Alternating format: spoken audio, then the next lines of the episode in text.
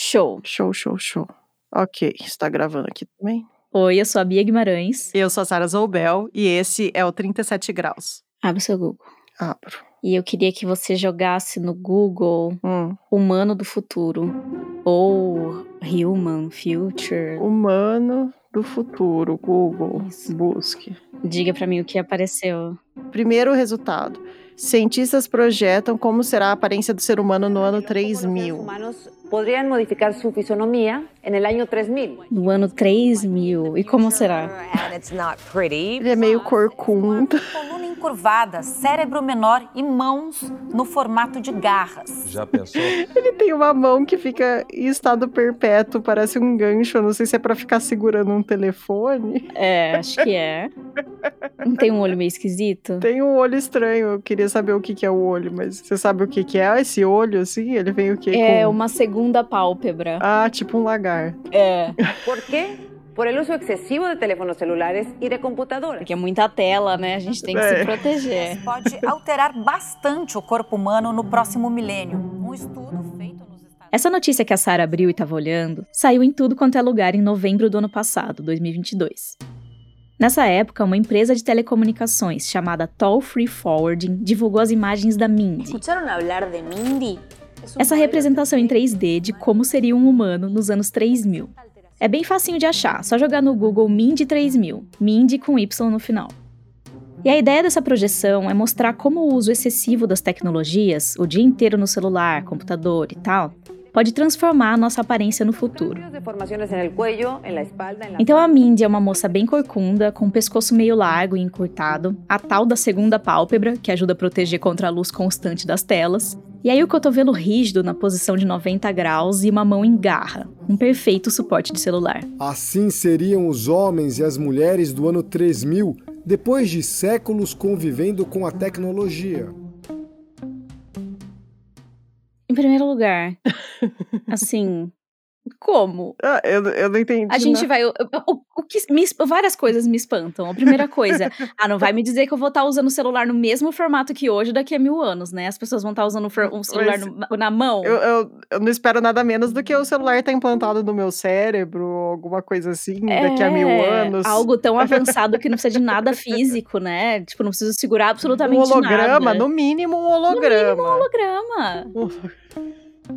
Essa projeção da Mindy foi feita com base nas tecnologias que a gente usa hoje, claro.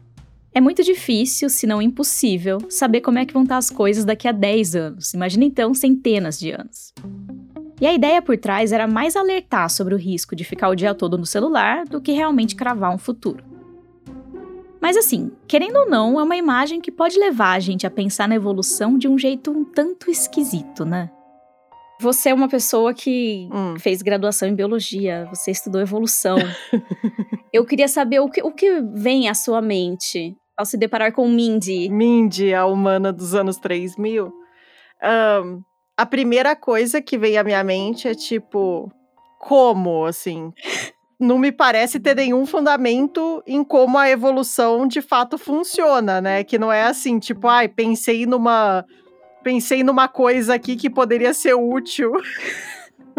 tipo, uma pálpebra dupla para o meu olho resistir a telas. Tipo, vamos pôr, né? Então, a não ser que esse humano seja Biônico, sei lá, uma coisa meio- biônico, engenheirado geneticamente, tipo, da onde saiu a pálpebra dupla do humano? E, e não é assim que a evolução funciona, né? A evolução funciona com a seleção de características que conferem algumas vantagens, principalmente vantagens reprodutivas, ao longo de gerações, assim. Então, qual a qual a vantagem reprodutiva de você ficar corcunda pra ficar, tipo, no seu laptop, sabe? Eu, eu não consigo entender.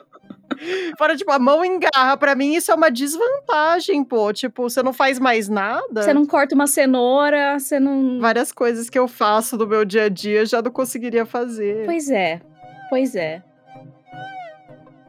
E aí eu fiquei pensando, né? Eu falei, caramba, né? A gente aprende evolução e, e não é fácil entender Uhum. a evolução, Não. porque a escala de tempo que a gente vive, assim, ela é tão curta, ela é tão nada, no- nos recortes de tempo que a gente tem que pensar pra pra entender a evolução. Uhum. É, não é fácil. Não. É, e eu acho que tem uma, uma, uma dualidade aí, que é assim: ao mesmo tempo que a gente faz especulações malucas sobre o futuro, em outros momentos a gente fala da evolução como se ela tivesse acabado pra gente, né? Eu acho que isso é, um- é algo que a gente faz também. Falar que a evolução já tá. Como se a evolução já fosse supérflua, quase, né? Assim, a evolução. Pro humano. O humano É. não tá mais evoluindo porque não tem mais pressões evolutivas sobre os humanos. Isso. Essa temporada toda a gente tá falando de como a hereditariedade deixou de ser algo que simplesmente acontece com a gente e virou uma coisa que a gente tenta controlar. Nesse episódio, a gente tenta entender até que ponto dá pra prever ou imaginar as transformações que vão acontecer com a espécie humana. Se é que ela ainda vai se transformar. E essa é outra coisa que a gente quer descobrir aqui.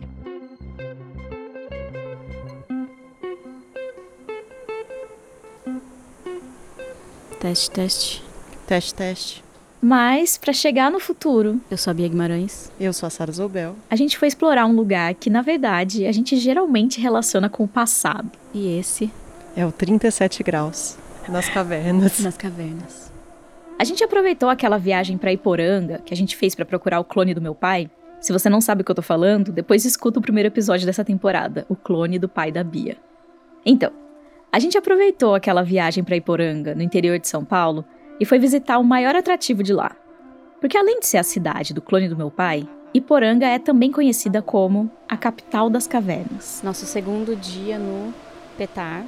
É lá que fica o Parque Petar, Estadual o Parque Estadual Turístico do Alto Ribeira, que tem mais de 300 cavernas. Muitas cavernas por aqui. Umas super grandiosas que você vai andando e imaginando um dragão surgindo a qualquer Uns momento. buracos. Outras super estreitas, tortuosas e difíceis de transitar. Dá medo de se perder ou de ficar entalada numa passagem secreta. Estamos agora no roteiro com, com emoção. Com emoção. Que é basicamente ter que ficar escalando de quatro E descendo de bunda. e descendo de bunda. Eu sou louca por caverna desde criança, mas já fazia mais de 10 anos que eu não pisava no Petar. Eu sei que você já tinha, ido- já tinha visto cavernas, já tinha ido em cavernas. Mas pouco. É, me conta, me conta. É, eu tinha ido em uma outra caverna, mas nada como essas do Petar. E eu quis ir pra lá com a Sara porque caverna é um lugar que tem umas criaturas muito particulares, ou diferentonas, pra dizer o mínimo. Uns bichos que só podiam estar ali e em nenhum outro lugar. Às vezes nem mesmo em outra caverna. Por isso esse é o primeiro cenário que me vem à cabeça quando eu penso em evolução. O que você está achando? Muito escuro. As cavernas são formadas ao longo de milhares e milhares de anos. No Brasil tem mais de 23 mil delas. Isso sem contar as que podem ainda não ter sido mapeadas. Quando a gente entra numa caverna, pra mim é como atravessar um portal para uma outra realidade. Um mundo subterrâneo muito, muito escuro. Nessas visitas, é comum que o guia peça para todo mundo desligar a lanterna e ficar em silêncio por um minuto. É o blackout. Não dá para enxergar absolutamente nada, e só dá pra ouvir umas gotinhas caindo do teto e reverberando. Ou às vezes um riachinho que passa lá dentro, um morcego. bonitinho. tá Vai cair jogando um cocô na nossa cara. E aí você percebe que se acabassem as pilhas das lanternas, ou se elas pifassem por algum motivo, não ia ter como sair de lá. E uma coisa muito louca, eu acho, é que a gente anda por uma parte super preservada da Mata Atlântica para chegar nessas cavernas, então é muito é muita planta, é muito bicho, tem muita biodiversidade assim em volta. E daí você chega na caverna e tem mais nada, assim, né? É. Tem meia dúzia de opilião, umas aranhas, uma coisinha só aqui. quem aguenta mas- o tranco. É. E de alguma maneira. É, quer dizer, tem vida nas cavernas. Mas ela é mais rara, mais escondida, meio nas sombras. E realmente, só vive lá dentro quem aguenta o Sim, tranco. porque a principal característica dos hábitats subterrâneos é essa ausência permanente de luz nas zonas mais profundas. Foi visitando as cavernas do Petar que a Maria Elina Bichuete, a Lina, decidiu que queria passar a vida pesquisando os bichos que vivem nesses lugares. Eu me apaixonei. Falei, ah, quero trabalhar com isso aí, com esses buracos. Aí deu certo, e agora eu tô aqui. A Lina é bióloga e é professora da Universidade Federal de São Carlos, a UFSCar, no interior de São Paulo. A minha linha de pesquisa é voltada para os animais subterrâneos, principalmente no entendimento dessas especializações, adaptações É ecológicas. bem biologia gótica. É bem gótico. Eu fui falar com ela porque eu queria entender melhor esses bichos que se dão tão bem num lugar que pra gente parece tão hostil. Porque existem os animais que usam a caverna só como abrigo e aí saem para buscar comida, como os morcegos, por exemplo. Mas também tem aqueles que são super cavernícolas, só vivem lá dentro e não fazem nem ideia que existe um mundo lá fora. E se a gente tirar eles de lá, eles provavelmente vão morrer, de tão especializados que eles são para morar naquele ambiente. Essas especializações, que é principalmente animais sem olhos, sem pigmentação, elas variam muito, né? Às vezes a gente tem um bicho totalmente cego, despigmentado, e fala, nossa, esse bicho deve ser super velho, tá aí há muito tempo, porque é um caráter, uma característica que evoluiu nesse ambiente. As espécies que vivem só dentro da caverna são chamadas de troglóbias. O que a gente encontra é uma variação muito grande. Nem todos são ceguinhos completamente, nem todos são totalmente despigmentados. E, o... e a minha troglóbia favorita, que tem no petar, é a égla. É um bicho legal. Um crustáceo pequenininho, muitas são bem clarinhas. É o nosso caranguejinho de água doce, né? É um dos, né? E existem várias espécies de églas cavernícolas. São animais muito quimio-receptores, ou seja, cheiro na água, né? E eles são detritívoros. Então, isso é um caráter bom para ela ter colonizado cavernas. Se nesse mundo subterrâneo não tem luz, também não tem fotossíntese e não tem planta nascendo. Para a égua, tudo bem, ela se vira. Né? Porque elas comem restos de coisas em geral, seja de planta, vegetal, animal, carcaça de bicho, elas estão ali.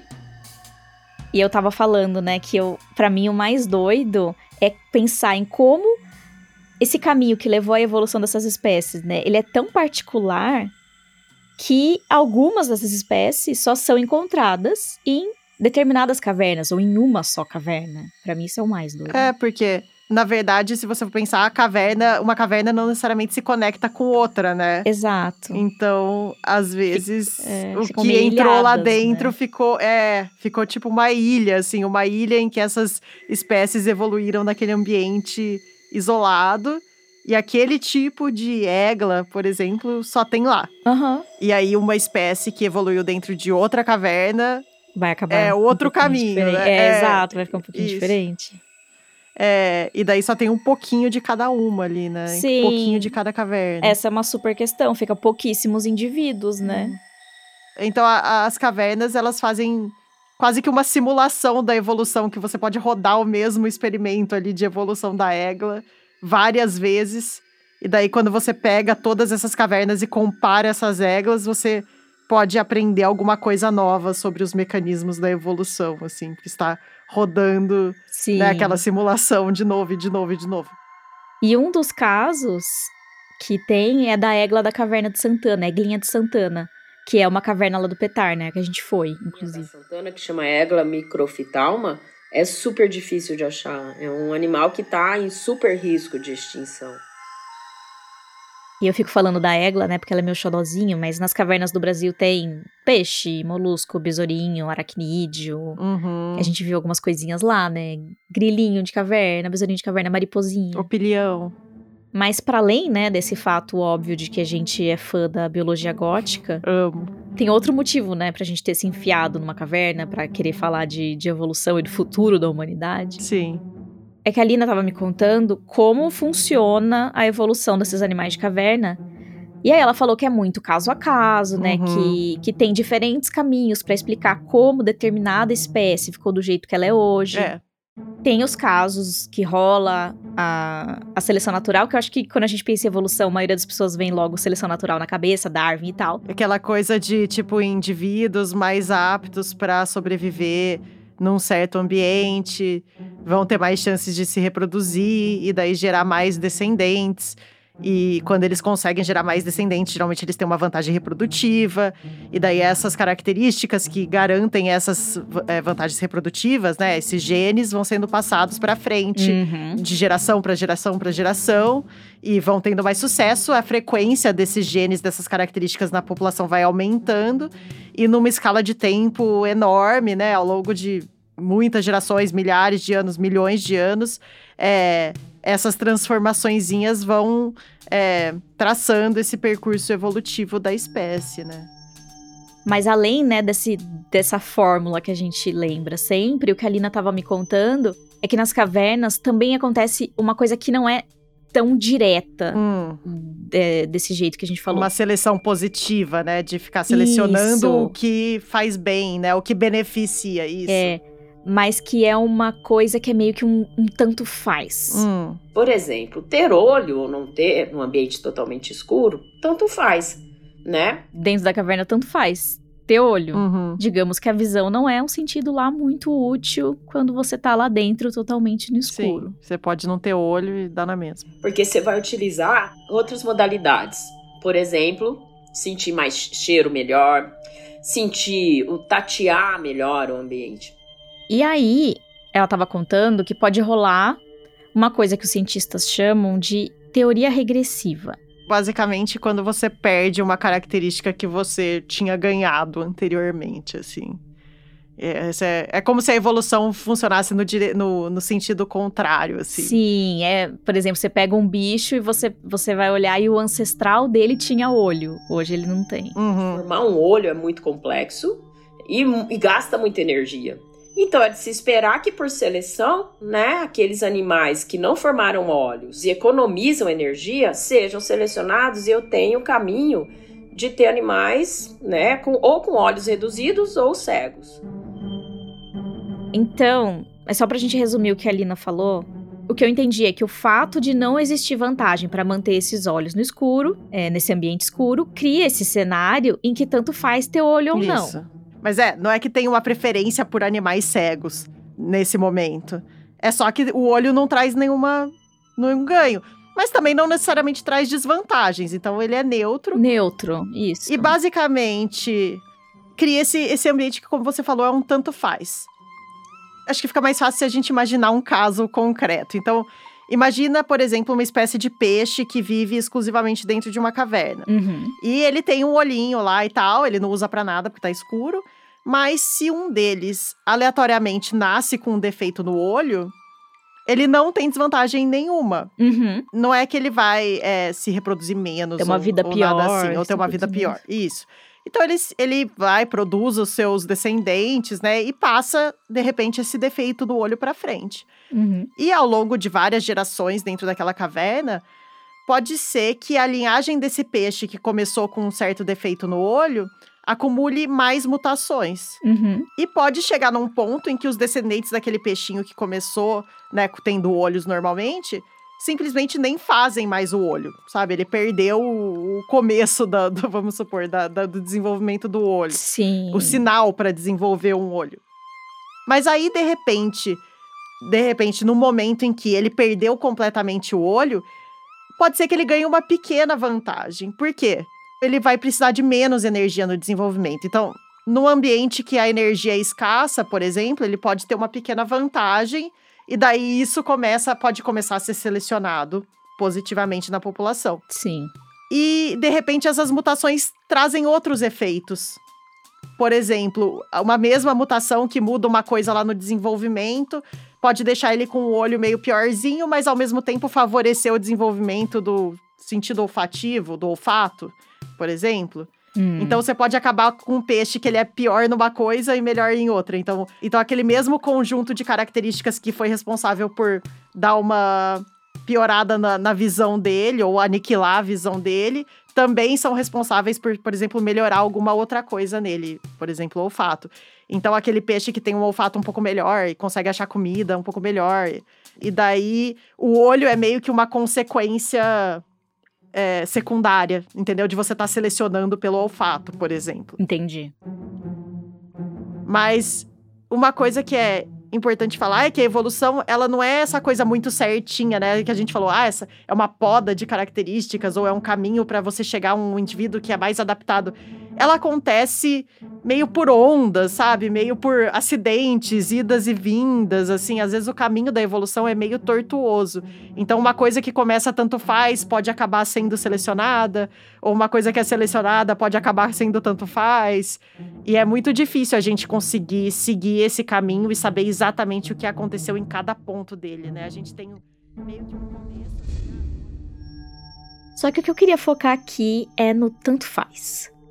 De certa forma, o ser humano é meio que o oposto do animal que entrou numa caverna e nunca mais saiu. A nossa espécie conseguiu se espalhar praticamente pelo mundo todo. É difícil achar um bicho tão versátil como a gente, uma mesma espécie que consegue viver em climas quentes, climas frios, que atravessou continentes enormes e navegou até pequenas ilhas, que habitou savanas e florestas, mas também ambientes extremos, do Ártico ao deserto. O que os animais das cavernas têm de especialistas, a gente tem de generalista. A nossa evolução foi na direção inversa, favoreceu justamente essa versatilidade. Mas agora, na modernidade, parece que o ser humano esbarrou naquela situação de tanto faz. Não de um jeito igual ao das cavernas, mas pensa. Porque ao longo do tempo, a gente criou uma porção de estratégias para sobreviver e contornar as pressões da natureza. A moradia, a calefação para os países frios, a medicina, os remédios. E eu não sei se você já pensou nisso, mas assim, você toma remédio todo dia, certo? Que você tem. Sim, tem hipotireoidismo. Tomo remédio para tireoide todo dia. E se você não tivesse acesso ao hormônio da tiroide? Eu ia ter uma série de coisas muito chatas acontecendo com o meu corpo, mas uma delas é que quem não trata hipotireoidismo, a chance de problema no coração, assim, é bem. É complicado. Ah, é.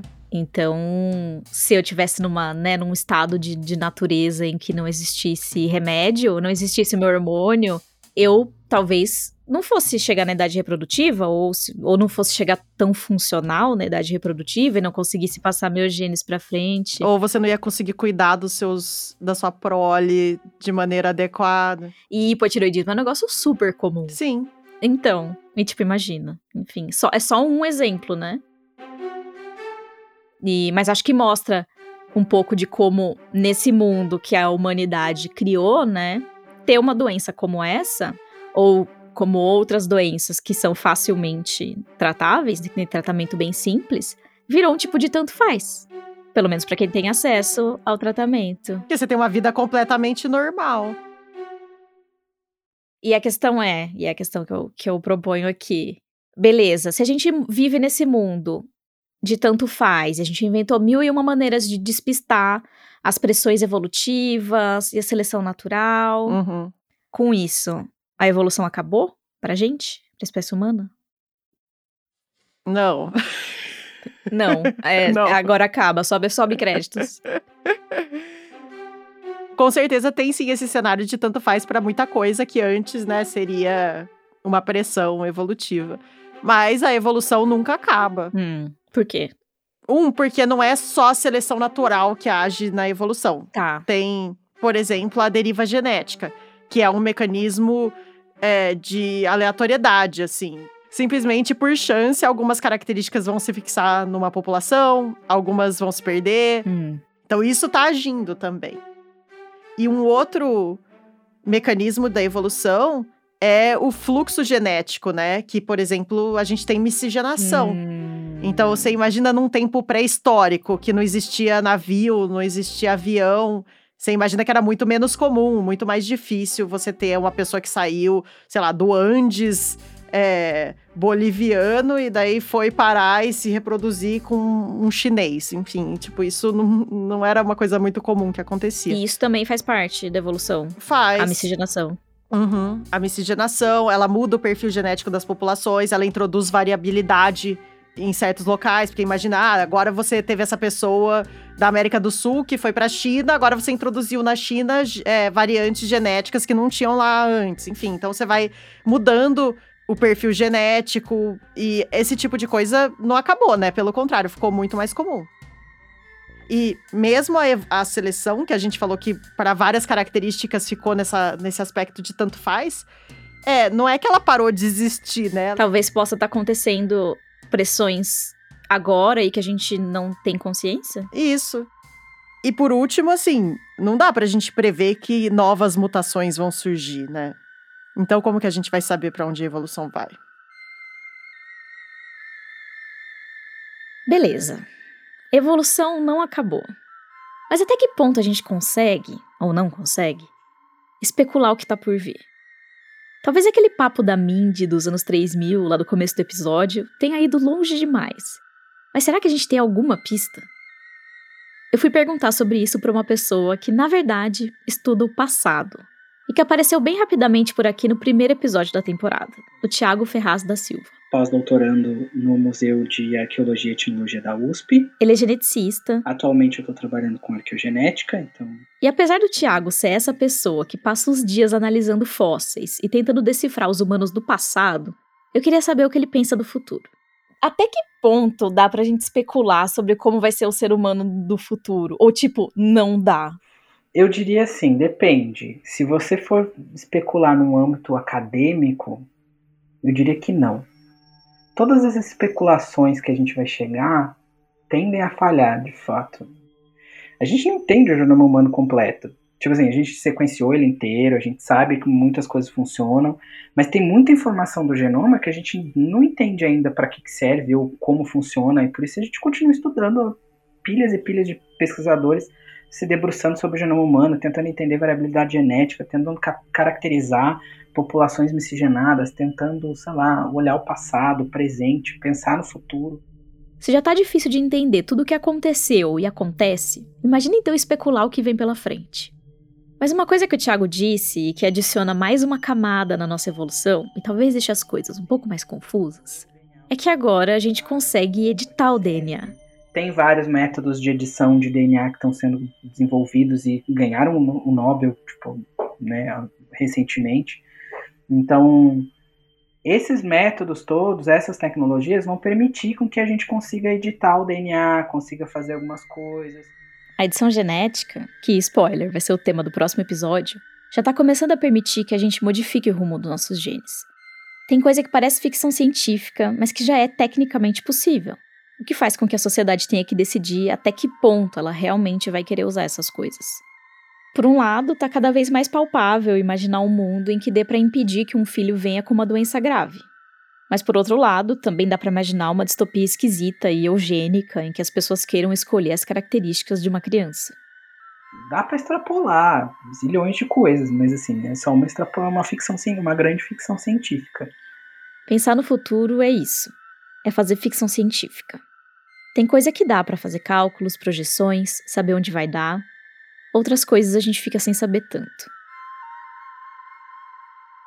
Não vou, vou parar por aí, porque o próximo episódio vai entrar bastante nisso. Uhum. Mas só para dar um exemplo de como a gente nunca sabe, nunca consegue prever direito as coisas que vão acontecer, é que, que eu achei muito curioso que o Thiago contou para mim que tem o Luzio, né? Que é esse. Você já deve ter ouvido falar na Luzia, né? O fóssil humano mais antigo já encontrado na América do Sul.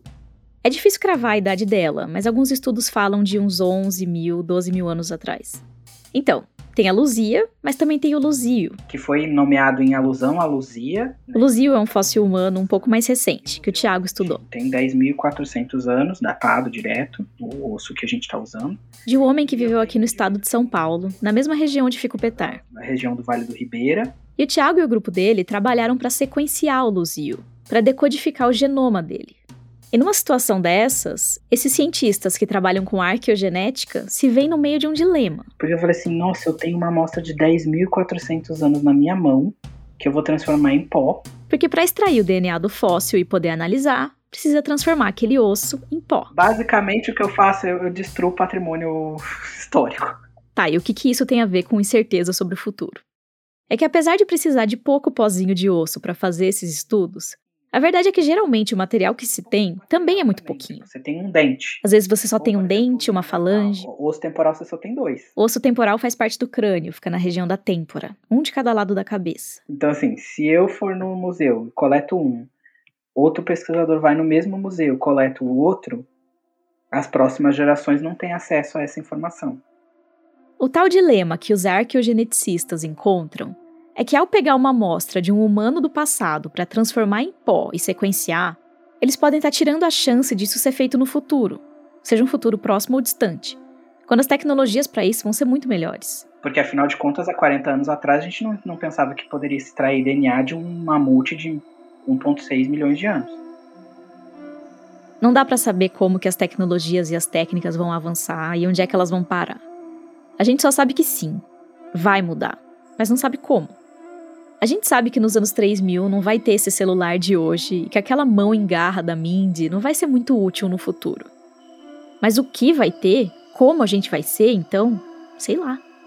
A gente vai ser alguma coisa? A gente vai estar tá aqui? Mas diferente de outras espécies, a gente consegue ter algum tipo de agência. Inventar jeitos para se reproduzir mesmo quando a natureza não quer permitir, de ir mais longe, pelo menos até certo ponto. Os outros animais não têm isso.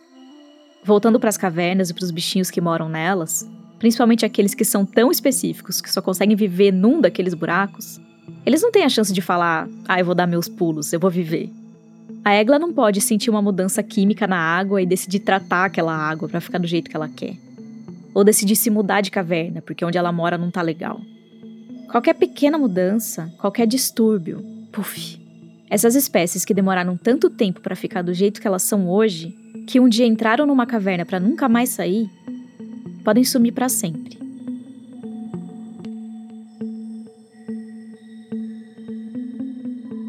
E no próximo episódio, a gente se infiltra numa comunidade inusitada para enxergar um efeito colateral do hype do DNA. E no caminho, a gente volta a falar de edição genética, dos desafios éticos que essa tecnologia cria para nossa sociedade e dos meios reais e imaginários que prometem mudar o nosso DNA. Para ver referências e materiais complementares do episódio, é só acessar 37grauspodcast.com. E acompanhe a gente também no Twitter e no Instagram, na 37podcast. Esse foi o quarto episódio da temporada Hereditária. Se você gostou da história, recomenda ela para alguém. Isso ajuda muito a gente a crescer. E o próximo episódio vai ao ar em 6 de junho. O 37 Graus é uma produção do Lab 37 e tem o apoio do Instituto Serra Pilheira, que financia a pesquisa e a divulgação científica no Brasil.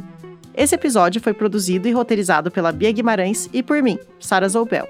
O desenho de som é da Bia Guimarães e a trilha sonora original é do Gabriel Falcão. As ilustrações de capa são do estúdio Rebimboca.